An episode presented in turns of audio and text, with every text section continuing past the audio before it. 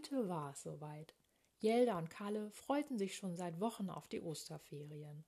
Denn Osterferien bei Oma Emmy sind einfach toll. Dort gibt es immer so vieles zu entdecken und Oma Emmy hatte schon angekündigt, dass sie gemeinsam den alten Schuppen entrümpeln wollen. Bei der Oma angekommen, sollte es am nächsten Tag auch schon losgehen. Als Oma Emmy den alten Schuppen aufschloss, staunten die beiden nicht schlecht.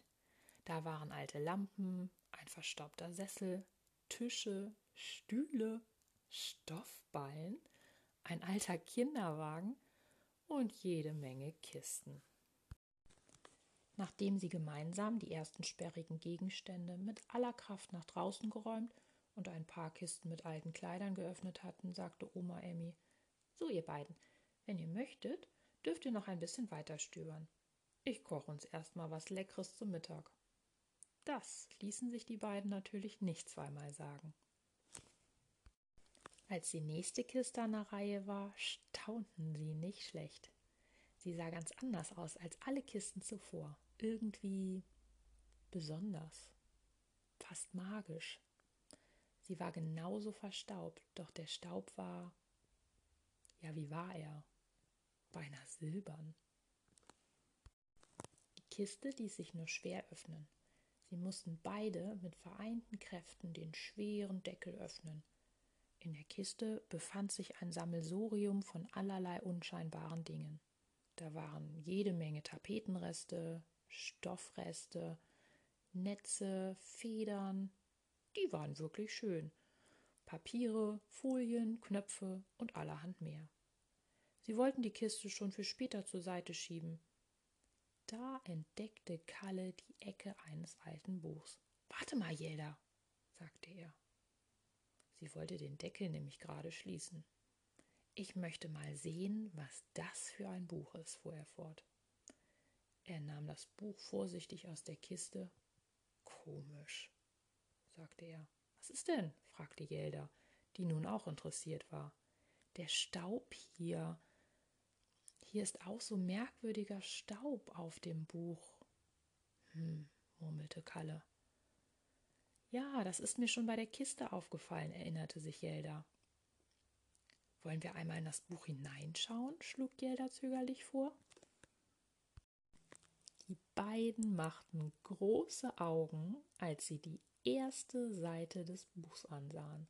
Es zeigte einen riesigen Drachenkopf. Darunter stand Drachologie für Detektive, Biologen, Wissenschaftler und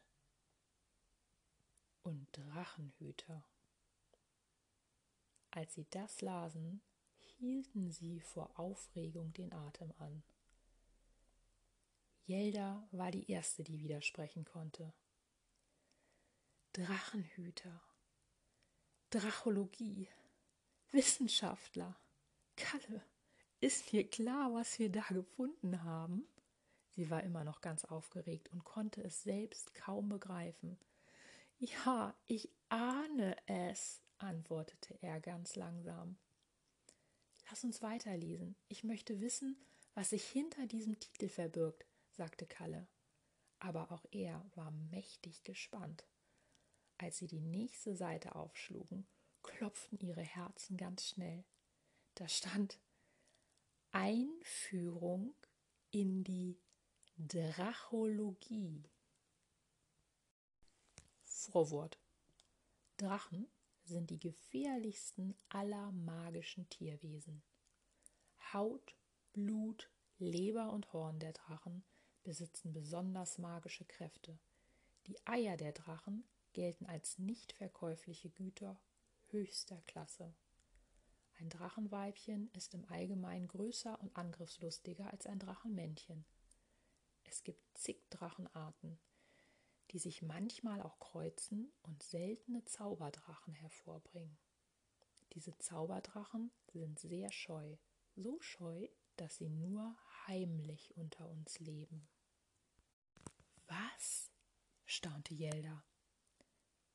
Sie leben heimlich unter uns und sie sind die gefährlichsten aller magischen Wesen?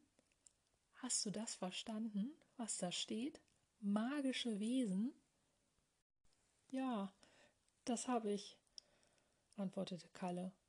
Ich frag mich aber vielmehr, wie sie das mit dem heimlich machen wollen, diese Zauberdrachen. Soweit ich weiß, sind Drachen doch riesig.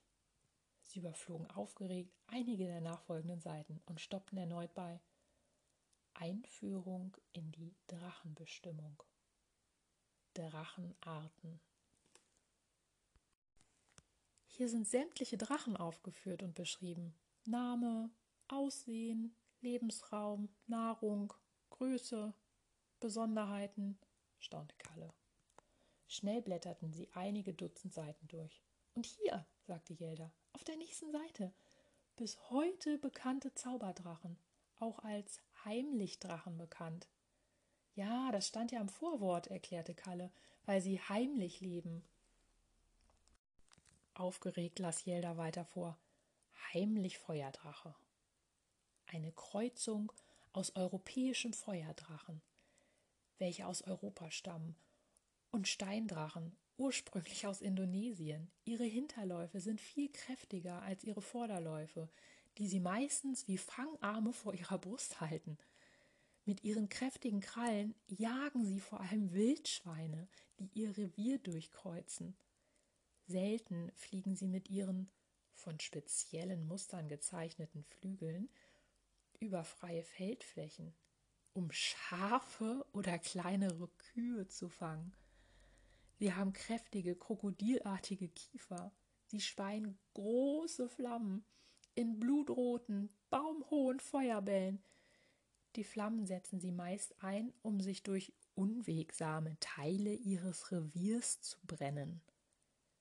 Ihr Revier befindet sich in den Tiefen großer Wälder. Kleinere Jungtiere wurden aber auch schon in Gärten und Parkanlagen entdeckt. Besonders gut zu erkennen sind sie an ihrer ledrigen, durch die enorme Feuerhitze zerklüfteten und mit Rissen übersäten Haut.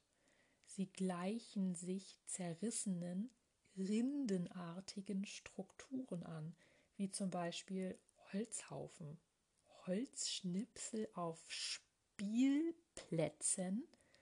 seltener an groben Fußmatten und Teppichen. Und hier Wasserheimlichdrache. Eine Kreuzung aus Wasserdrache und dem sagenreichen Lindwurm. Sie leben, wie der Name schon vermuten lässt, im und am Wasser, haben feine, wellenartige Haut, Krallen und Flügel, weisen eine einzigartige Musterung auf. Ihre Haut ist stets kalt mit wasserartigem Glanz. Die beiden kamen aus dem Staunen nicht mehr raus. Schnell, schnell, flüsterte Kalle. Die Oma ruft bald zum Essen. Was gibt es noch für Drachen? Jelda las weiter. Hier steht noch Opalaugen-Heimlichdrache. Ist weltweit anzutreffen. Kreuzung aus Opalauge, der kommt aus Neuseeland, und Beuteldrache aus Australien. Er versteckt sich gerne an Wänden, Tapeten, und alten Gemäuern? Kalle unterbrach sie ganz aufgeregt. Jelda, meinst du, so ein Drache ist auch in unseren Wänden? Wenn er heimlich lebt, sehen wir ihn ja gar nicht sofort. Also einfach so, wie zum Beispiel ein Hund. Jelda überflog das Buch weiter, in der Hoffnung, eine Antwort zu finden. Hat schillernde, perlmuttartige, schuppige Haut mit wunderschönen Zeichnungen, anhand dieser sich die einzelnen Drachen dieser Art voneinander unterscheiden lassen. Kräftige, scharlachrote Flamme, lange, spitze Fangzähne, kann sie ähnlich wie eine Schlange in seinem großen Maul verbergen, bevorzugt Schafe, greift nur selten größere Beutetiere an, kräftige Hinterläufe mit langen Krallen, Heimlich Winddrache. Fein fedrige, besonders wertvolle Haut. Jungtiere verstecken sich gerne in Federhaufen, Daunenkissen, selten verraten sie sich durch leises Niesen, heimlich Erddrache, sehr robuste, körnige Haut, reißt schnell ein, wenn sie zu trocken wird, sehr dichtes, netzartiges Muster. Ausgewachsene Tiere leben in Höhlen und Schlammlöchern, halb unterirdisch. Jungtiere auch in Vorgärten und Beeten. Jelda hielt inne. Kalle übernahm und fuhr halb lesend, halb überfliegend fort. Oder hier der Wüstenheimlichdrache. Seine Drachenhaut ist schlangenartig gemustert, sie fühlt sich sandig und rau an, sehr langer Körperbau, lebt in den tiefen Schluchten von Sandsteinfelsen am Rande großer Wüsten. Jungtiere leben auch in kleineren Sandlöchern und Sandkisten. Und da, der Frostdrache.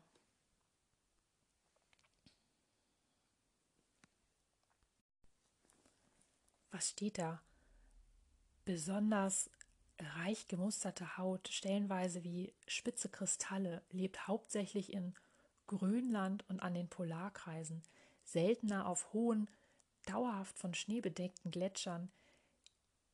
Jungtiere verstecken sich jedoch auch heimlich in Kühl- und Eisschränken, bis sie ihr eigenes Revier suchen und mit tiefblauen Kristallflammen verteidigen. Dornschwanzheimlichdrache. Kalle, Jelda, komm zum Mittagessen, rief Oma Emmy. Die beiden schauten sich an. Oh nein, war es schon so spät? Da standen doch noch so viel mehr Heimlichdrachen in dem geheimnisvollen Buch. Schnell noch wollten sie lesen, wie man die Heimlichdrachen finden kann. Denn natürlich wollten sie wissen, ob es möglich war, sie auch hier bei Oma Emmy zu finden. Hastig blätterten sie vor. Stopp, rief Jelda. Hier steht was. Ja, stellte auch Kalle fest. Hier steht erstens Drachenhautstruktur finden. Detektivarbeit. Denn Heimlichdrachen verstecken sich überall. Zauberpapier auf eine verdächtige Struktur legen. Zum Beispiel Tapete, Stoffe, Teppiche, Netze, Holz, einen weichen Forscherstift zur Hilfe nehmen, diesen schräg halten und die Struktur mit Hilfe des Forscherstifts auf Zauberpapier übertragen. Zweitens, Kalle stoppte. Wie geht's weiter? Drängelte Jelda. Kalle, Jelda, komm zum Mittagessen. Es gibt auch Eis zum Nachtisch. Der ganze Eisschrank ist voll. Extra für euch. Entsetzt sahen sich die beiden an. Der Eisschrank. Sie sprangen auf, schnappten sich noch einen Bogen Zauberpapier und rannten zu Oma Emmy ins Haus.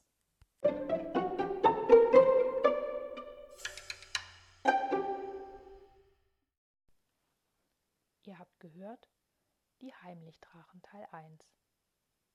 Wie es weitergeht, erfahrt ihr beim nächsten Mal. Natürlich könnt auch ihr euch inzwischen wie die vier Freunde auf die Spuren der Heimlichdrachen begeben. Wie das geht, erfahrt ihr auf heimlichdrachen.blogspot.com. Eure Katharina.